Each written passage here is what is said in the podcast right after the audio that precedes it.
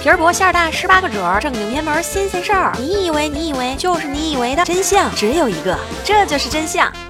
长相很丑但很励志的开挂人生是自古有之的。我们印象中的历史人物形象其实大多与事实是不相符的，这主要是因为我们受到了影视作品的影响。纪晓岚这个家喻户晓的人物给我们留下的印象，主要是张国立在《铁齿铜牙纪晓岚》饰演的形象。其实历史上真实的纪晓岚和我们印象中的纪晓岚是有很大差别的。看过《铁齿铜牙纪晓岚》的都认为纪晓岚是一个大才子，风度翩翩，英俊潇洒。真相是，真相是。是纪晓岚才不是一个帅哥，他是一个不折不扣的诶丑哥。有史料记载，纪晓岚不仅长得丑，而且是口吃，还是视力不好的大近视眼儿。电视剧里的纪晓岚和乾隆大有李世民和魏征之相似，是一段佳话。但是真实的纪晓岚和乾隆两人的君臣关系并不是很好，更谈不上什么肱骨之臣。乾隆其实不太喜欢纪晓岚的，不知道这和纪晓岚长得丑有没有关系？人家和珅长相英俊，和乾隆的关系特别好。乾乾隆对他宠爱有加，甚至已经超出了普通的君臣关系。加上和珅做事干练，工作认真，很快得到了乾隆的赏识。纪晓岚非常好色，非常好色，非常好色。重要的事情说三遍：纪晓岚好色的程度已经超出普通人的想象。用现代医学来说，纪晓岚是性成瘾，是一种疾病。历史记载，纪晓岚能够在一夜之间玉女无数，不知疲倦。如果一天不啪啪啪，就眼睛充血，像得了大病。纪晓岚在编写《四库全书》。时，由于需要住在皇宫，而连续几日未能啪啪，颧骨红得像要喷血。乾隆见状，以为纪晓岚由于工作太投入而生大病。乾隆经过询问，才知道缘由。哎，虚惊一场嘛。爱看电视剧的就认为纪晓岚和和珅是一对冤家，而事实上，纪晓岚和和珅不仅不是冤家，二人的关系更像是忘年交。纪晓岚其实比和珅大很多，年轻的和珅干练活泼，年老的纪晓岚恰恰是圆润内敛，而纪晓岚兰经。常会善意的提醒和珅处事要内敛低调，两人不和多是政见不合，但是在政治上也有许多默契的配合。纪晓岚在人际交往中对和珅也是帮助颇多。纪晓岚的形象虽然和我们印象中有很大差别，但这并不妨碍纪晓岚是一代名臣，是一名大才子，才华横溢，曾经是《四库全书》的主编呢。在政治上也做出了许多贡献，在乾隆五十七年赈灾灾民，稳定社会秩序，并且维护妇女权益，维护妇女权。益哎，刚想起来，今天是三八妇女节呀。那今儿就说到这儿吧，默默要去收礼喽。